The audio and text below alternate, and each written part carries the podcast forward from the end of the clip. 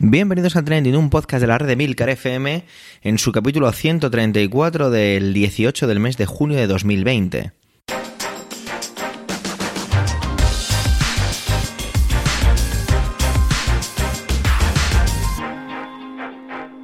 Trending es un podcast sobre lo que pasa, sobre lo que ocurre, sobre las noticias que pueblan las redes sociales. Todo ello con opinión y siempre con ánimo de compartir. Por ello somos varias voces, aunque yo, Javier Soler, haga de presentador. Trending es tu podcast de noticias semanal. Adelante. Bueno, la próxima vez que escuchéis Trending, es decir, el siguiente capítulo, seré oficialmente un año más viejo. Eso os deja la incógnita de cuándo es mi cumpleaños, cosa que evidentemente no es nada trending ni relevante, pero yo la dejo ahí caer. En varias ocasiones he traído a este podcast, a Trending, eh, noticias relacionadas con el mundo del espacio, con el cosmos y como siempre he dicho en esas intervenciones es algo que siempre me ha gustado y me llama la atención. Pero esta vez no soy yo, esta vez es Manuel el que se aventura en su viaje por la Vía Láctea y la posibilidad de que exista vida inteligente. Aunque a veces creo que no somos tan listos ni tan inteligentes como nos creemos. Pero bueno, escuchemos ya su intervención. Adelante Manuel.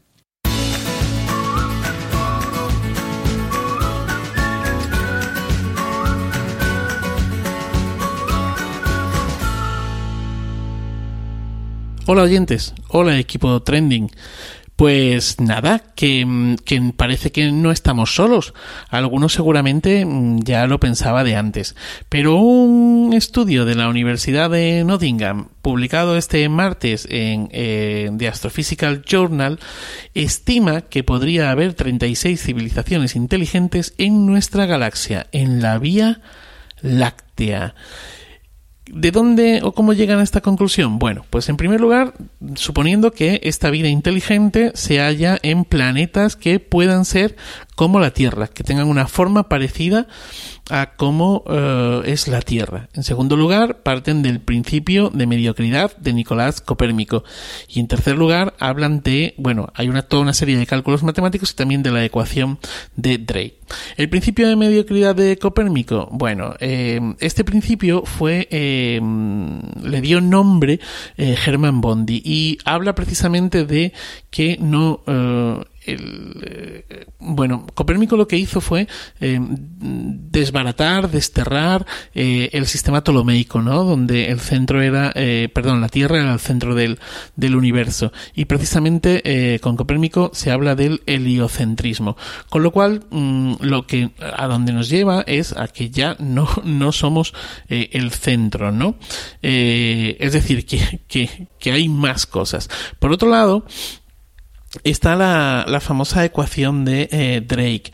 Eh, con la ecuación de Drake, que data de 1961, lo que se plantea es toda una serie de factores, bueno, en concreto serie de factores que hablan de que si se, se, se, cumplen o se establecen o se organizan estos siete factores, lo que ocurre es que se desarrolla vida inteligente en otro uh, planeta. ¿De acuerdo? Bueno, pues jugando con, con todo esto, eh, han llegado a esta conclusión, ¿vale? Y lo que dicen es que, eh, bueno, pues que pueden existir esas, esas 36 civilizaciones eh, en la Vía Láctea.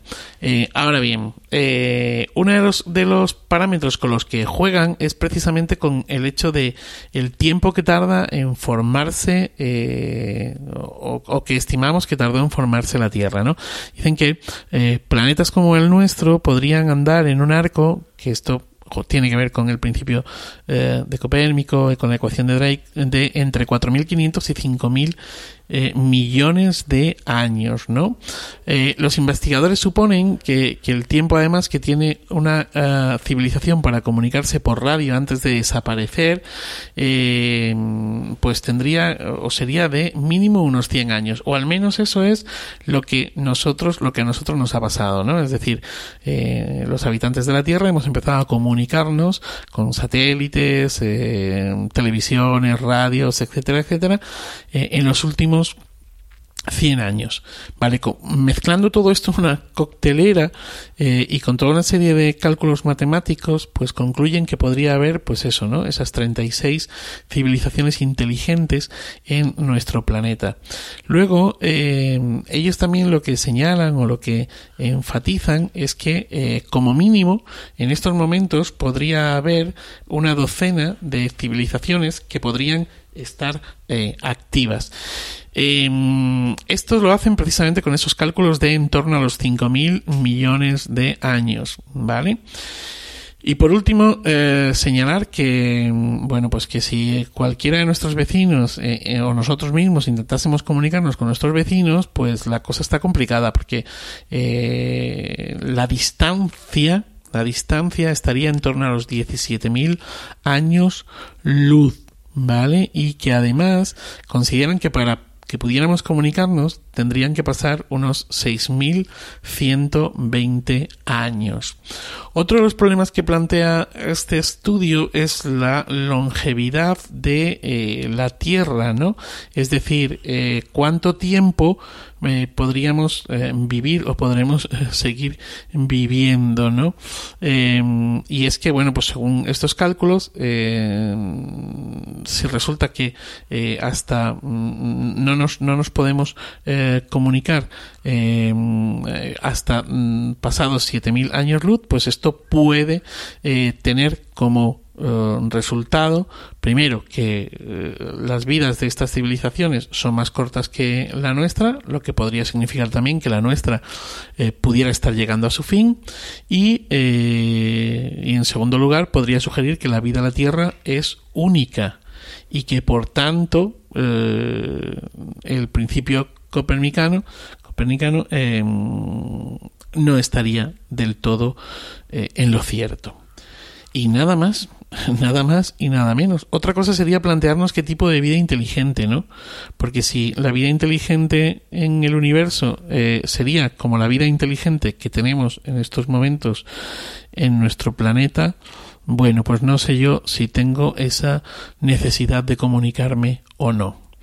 Ya me van a perdonar que yo no soy científico y mm, que quizá pueda haber abordado con cierta frivolidad este asunto. Pues nada más, feliz día y feliz vida.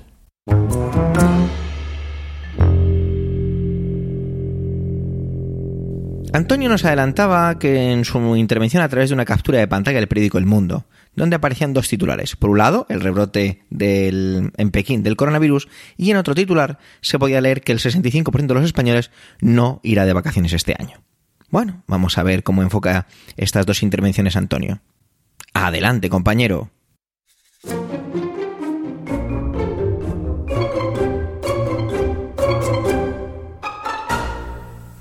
Saludos, soy Antonio Rentero del podcast Preestreno y esta semana en Trending no voy a hablaros ni de cine ni de series de televisión.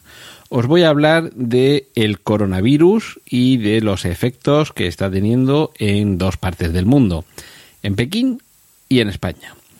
En las últimas horas, el titular, por ejemplo, de El Mundo, así vive Pekín el nuevo brote de coronavirus. Tenemos miedo, pensábamos que lo habíamos superado. Y justo debajo, también en el mundo, que me refiero a este periódico y a esta noticia, o a estas dos noticias a este periódico, porque es que estaban la una encima de la otra. Directo, última hora del coronavirus. El 65% de los españoles no piensa ir de vacaciones. Eh, por un lado, la referencia a lo que ya dejamos atrás y a que la experiencia nos haya servido de algo. Recordad cuando en enero veíamos lejano, no solo geográficamente, sino como posibilidad, el que en Europa, en España, en nuestra ciudad, hubiera algo parecido a lo que estaba sucediendo entonces en China, que era un virus que estaba comenzando a extenderse entre la población. Eso era en enero, pasado cinco meses. De ahí ese tenemos miedo, pensábamos que lo habíamos superado, que entre comillas el titular con referencia al nuevo brote de coronavirus. Mientras tanto, en, nuestro entorno seguro que todos los que estáis escuchándome lo habréis podido contemplar y seguro que habéis sido partícipes, aunque sea mm, con esa forma que todos pensamos de que no, no, pero yo, ¿vale? No, no, pero, yo sí mantengo la distancia de seguridad. No, no, pero yo sí me pongo la mascarilla. No, no, pero yo la cuestión es que estoy también en la calle donde está todo el mundo y están en las terrazas y estoy paseando por aquí. Es decir, que el individuo se convierte en masa y si no, no, pero yo, sí, sí, pero yo estoy aquí contándolo y por lo tanto soy uno más de los que están aquí. Que no digo que ahora nos encerramos, nos encerremos otra vez todos y estemos otra vez dos meses sin pisar la calle, pero unos mínimos de precaución. Y, no sé si ahora mismo estamos siendo conscientes de que está habiendo un rebrote en China cinco meses después y que si aquí en España fue a comienzos de marzo cuando la cosa empezó a salirse de madre, eh, no sé si ahora tardaría de nuevo otro mes y medio, dos meses en volver a aparecer un rebrote similar como está sucediendo en China y vamos a estar viviendo los prolegómenos de algo que podría llegar para agosto. Pero en cualquier caso, si eso fuera así, y ojalá que no, sí que nos puede llenar de esperanza este otro titular eh, al que me he referido, el de que el 65% de los españoles no piensa ir de vacaciones. Ya digo que no estoy pidiendo que la gente se encierre, bueno, como si yo pidiera algo y alguien me fuera a hacer caso, pero mm, que seamos cautos, que tengamos precaución, que si vamos a hacer algún desplazamiento, si vamos a viajar, en fin, pensémonoslo mucho, acudamos a sitios con la seguridad de que, de que se mantienen unas condiciones higiénico-sanitarias y de distanciamiento social y demás razonables, seamos nosotros los primeros en actuar en este, eh, con este comportamiento, concienciados de que somos parte del problema si, si contribuimos a, bueno, a que haya más gente a lo mejor de la cuenta en un sitio, a que no mantengamos todas esas medidas que ya estamos hartos de oírlas, de limpieza de manos, no tocar, mascarilla, guantes según las circunstancias, en fin, que, todo esto no suponga que nos quedemos encerrados. Ese 35% de los españoles que sí se van a ir de vacaciones, me imagino que habrá un porcentaje importante que tendrá todas estas medidas eh, en, mente. Pero ese 65% de españoles que han pensado que por una vez va a ser más razonable que irse de vacaciones, quedarse en casa, o simplemente si tienen una segunda residencia, optar por ir ahí, la socorrida casa del abuelo en el pueblo, o la casa de la playa, y no viajar al extranjero, no moverse demasiado, no ir lejos, no ir a hoteles, con todo lo que ello supone, desde luego, de, perjuicio para la, la, industria de la hostelería, de, la restauración. Pero es que un poquito la salud va antes. Y me parece que si hay un verano que pudiendo, claro, que no se pueda ir de vacaciones, aquí no cuenta, el que se pueda ir de vacaciones y voluntariamente opta por quedarse en casa, por no ir, ese no sabemos si será por miedo, por precaución o simplemente por no poner en riesgo la vida propia ni la ajena, por no ser factor o vector de propagación y desde luego por no incurrir en el riesgo, por pequeño que sea, de contagiarse de esta pandemia de la que creo que todavía no nos vamos a librar, pero que sí que está en nuestra mano el que tardemos lo menos posible en eh, erradicarla y que haya la mayor cantidad de tiempo posible hacia adelante en que transcurra nuestra vida sin tener que volver a un confinamiento que creo que nadie desea. Así que con esta mezcla, con ese pequeño aviso de que en China ya están empezando a afeitar barbas, pongamos la nuestra a remojar y con esa noticia de que hay un porcentaje muy importante de españoles que se están dando cuenta de que puede ser más recomendable durante estas próximas vacaciones quedarse en casa y no aventurarse a hacer viajes, vamos a ver si entre todos somos capaces de, no convertir eh, lo que ya hemos pasado en una costumbre y que siga siendo un recuerdo. Eso era todo lo que quería compartir esta semana con vosotros aquí en Trending. Os dejo que sigáis disfrutando con los contenidos que tienen para vosotros el resto de mis compañeros. Un saludo de Antonio Rentero.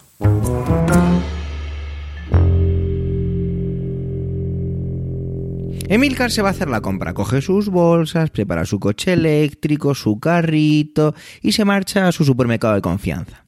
Coca-Cola y el Pozo siguen siendo los líderes en la cesta de la compra de los españoles, pero eso no significa necesariamente que sea una mala noticia respecto a nuestros hábitos alimenticios. Vamos a ver qué es lo que nos quiere contar Emilcar con esto de la cesta de la compra. Adelante, Emilcar.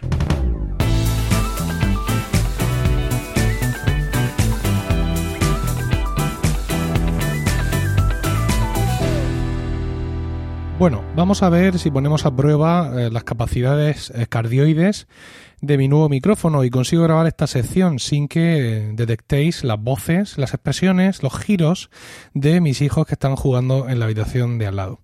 Y es que de habitaciones, de casas, de hogares, en definitiva, va eh, mi sección de hoy. Porque tenemos, eh, tenemos eh, el informe, el informe que anualmente publica la consultora Kantar, su estudio Brand Footprint, en el que se repasa cada año las marcas elegidas con más prioridad por los consumidores españoles en cada comunidad autónoma. Como cada año, desde que este estudio se lanzó en, 2000, eh, en 2016, eh, el Pozo y Coca-Cola son los líderes en las cestas de la compra de los españoles en la mayoría de las comunidades autónomas. Es importante hacer un análisis reposado, ¿no? O sea, antes de imaginarnos sentados todos en los sofás comiendo bocadillos de chorizo y bebiendo Coca-Cola y engordando como, vacas, eh, vamos a, pensar un poco y a, relajarnos, por así decirlo, antes de la crítica al español, que es una cosa que le nace mucho al español. Vamos a ver cómo se hace esto. ¿Vale? Vamos a ver cómo se hace esto. Leo en, Verne, el, en el suplemento digital del país, que es el que junto con Cantar publica este informe, dice, este índice recoge cuántas veces es elegida una marca en el momento de compra y con qué frecuencia se coge frente a otras. Se basa en las declaraciones de 1.200 hogares representativos de la población y se mide tanto a nivel global como regional y por tipos de producto, alimentación, bebida, droguería, higiene y cuidado personal. Y a continuación pasan a desglosar eh, digamos, a ponernos los, los, mapas de España de los informes anteriores, 2016, 2017, 2018, 2019 y este 2020, donde vemos una elpocización y una coca coca coca colización, por así decirlo, de eh, nuestro país. Y si yo he entendido algo, esto es bueno. ¿Vale? Esto es bueno. ¿Cómo, ¿Cómo puede ser bueno que la gente coma más chopet y tome más Coca-Cola? Bueno, si es 0-0 puede tener un pase, ¿no? Pero si no, bueno, es muy sencillo. Lo que, lo que, lo que leemos es que eh, hay que leer bien lo que se dice que se hace el informe. ¿Cuántas veces es elegida una marca en el momento de la compra? Eso no significa que lo que más compra la gente sean Coca-Colas y embutidos. Simplemente que en esas comunidades autónomas esa marca no tiene rival con respecto a su competencia. Es decir, si hablamos, por ejemplo, de yogures, pues eh, vamos a coger cualquier comunidad autónoma, pues la región de Murcia, vemos que aquí pues la gente pues compra yogures de Danone, que es la marca habitual, eh, compran yogures pues de la marca de, Mercadona, de Hacendado, aquí en Murcia Mercadona tiene mucha presencia, eh, pues en fin, que las marcas son variadas. Sin embargo, a la hora de elegir embutido, el pozo gana por paliza. Entonces, eh, lo que significa que en el plano del informe de Cantar, la región de Murcia aparezca con el logo del pozo es que todas las marcas tienen, disputan mucho, digamos, su, eh, su, su, terreno de juego con, con, la competencia, salvo en el tema de los embutidos en los que el pozo gana por pariza. Y por eso digo que esto es buena noticia, ¿vale? Es buena noticia porque realmente lo que vemos es, pues eso, las marcas que en su terreno Mm, no tienen ningún tipo de, parangón.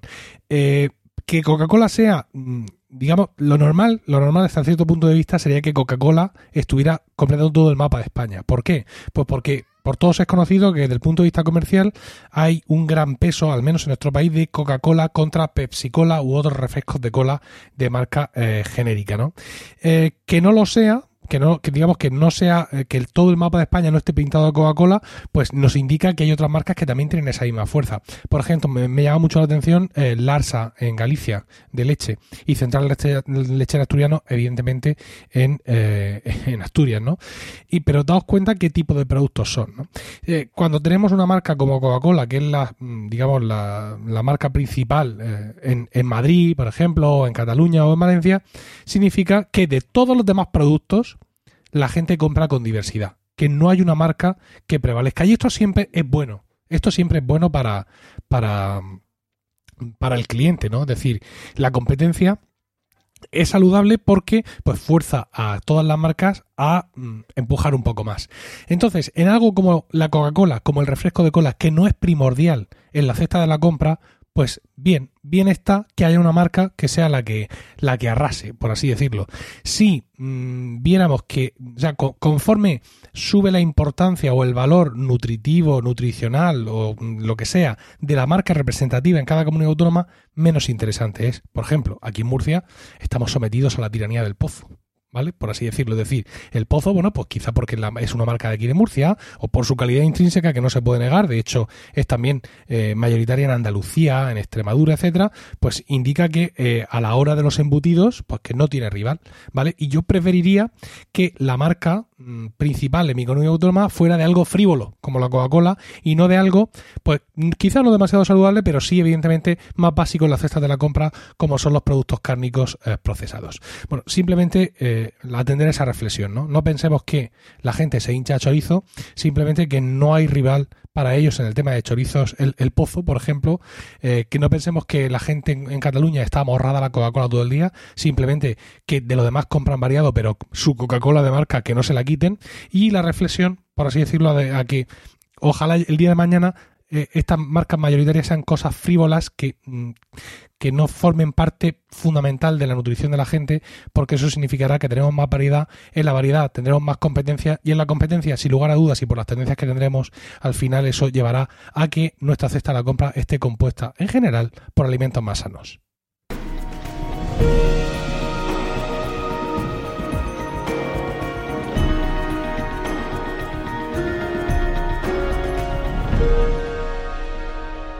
Estaba yo, como suelo hacer, buscando diferentes noticias y ayer miércoles pues estuve mirando los principales periódicos que suelo consultar, los propios trending de Twitter, tweets que tengo marcados, ese tipo de cosas. Y hubo un, titular del país que me llamó la atención.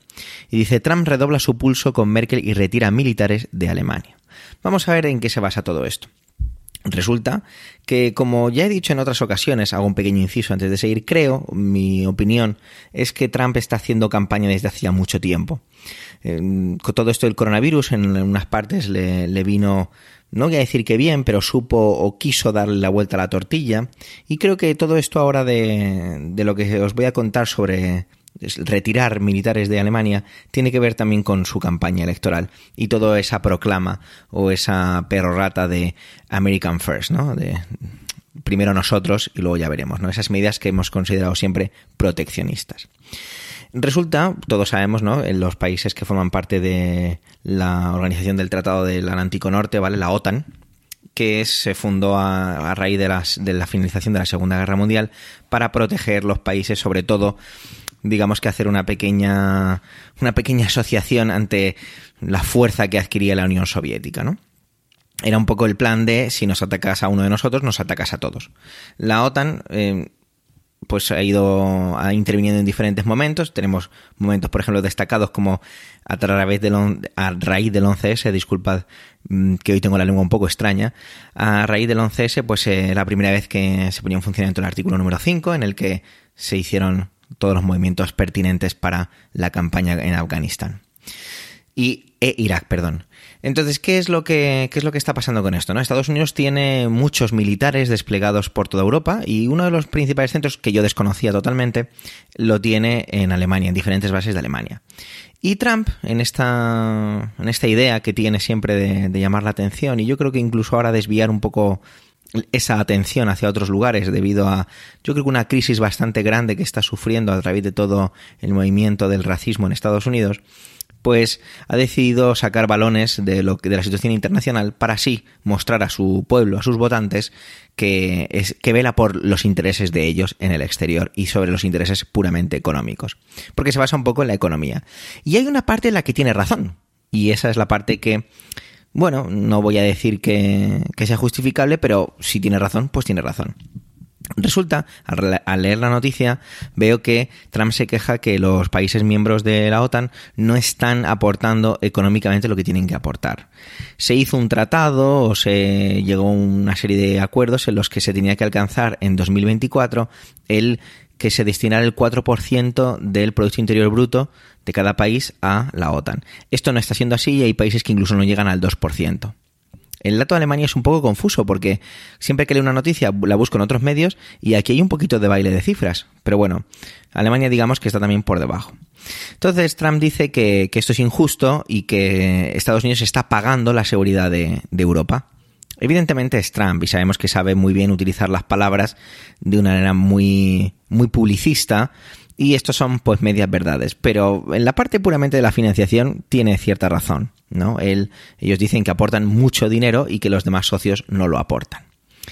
¿Qué ocurre y por qué da la impresión cuando lo está diciendo así que solo Estados Unidos es la que está aportando algo no solo puramente económico, sino en su, en su despliegue de militares en Europa, como si fueran los nuestros protectores.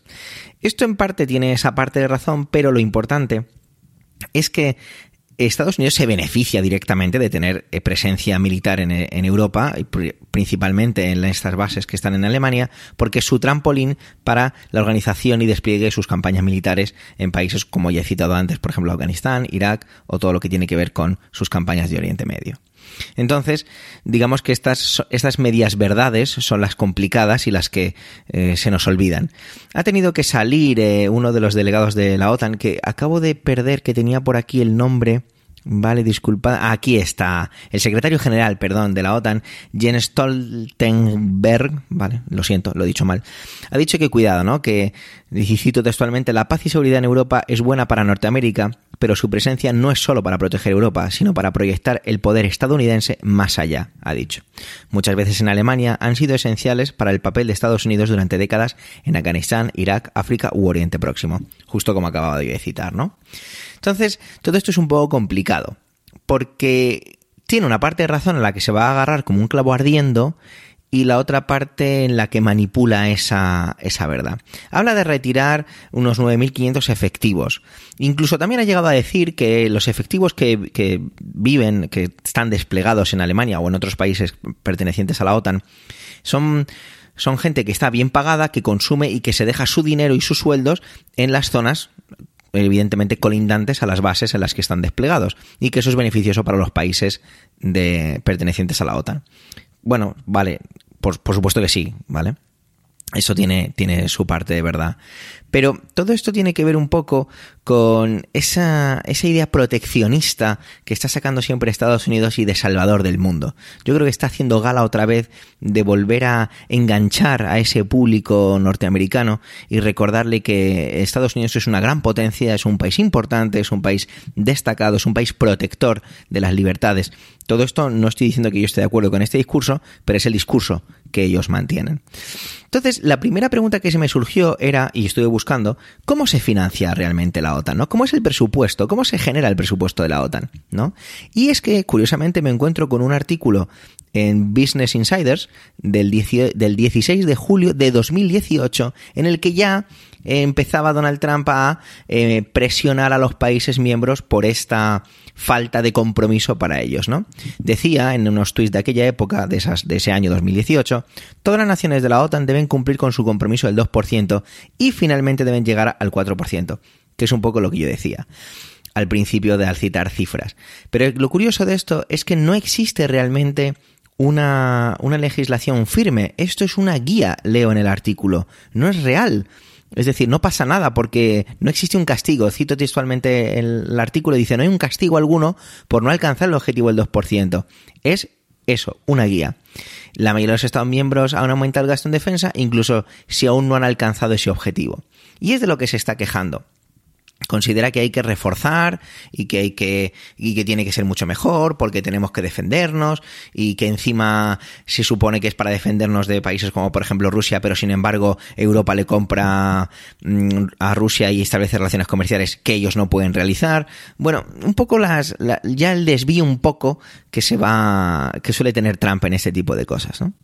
¿Cuál es la razón de todo esto real? Pues yo creo que es evidente, ¿no? Como he dicho ya en varias ocasiones y no voy a reiterarme mucho más, yo creo que es buscar otra vez llamar la atención de su votante, intentar proyectar un, enemigo, es muy fácil, eh, me hace recordar un poco, no sé si conocéis el grupo humorista de Le pero había uno de sus sketches muy buenos sobre la comisión permanente de la, la comisión de la actualización permanente de la canción Patria, la Kamapa Kapa, sobre que había que buscar un enemigo, ¿no? Entonces, Trump se está volviendo un especialista en todo esto, nos lo ha demostrado ya varias veces.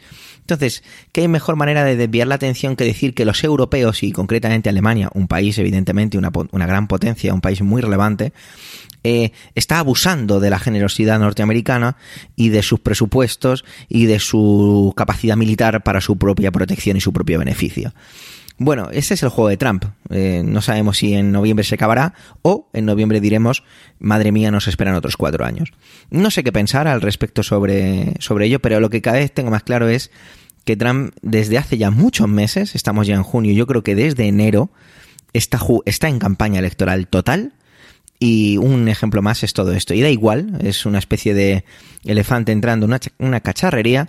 No, no, importa mucho qué es lo que, qué es lo que se lleve por delante, porque lo que queremos, lo que quieren esta gente es el poder para su propio beneficio al final, porque es evidente que Trump hace todo esto al final por su propio beneficio, porque pasa la historia ya ha pasado. Y bueno, vamos a ver qué nos depara esta crisis que se puede desatar entre los países miembros de la OTAN. No sé si lo volveremos a traer aquí a Trending, si nos parece pertinente lo haremos y actualizaremos, esta información. Mientras tanto, pues toca decir un gracias por vuestro tiempo, gracias por querer escucharnos en este capítulo centésimo trigésimo cuarto. Los comentarios siempre nos aportan enriquecimiento, no dudes de dejarlos en emilcar.fm barra trending. Un saludo y hasta la semana que viene.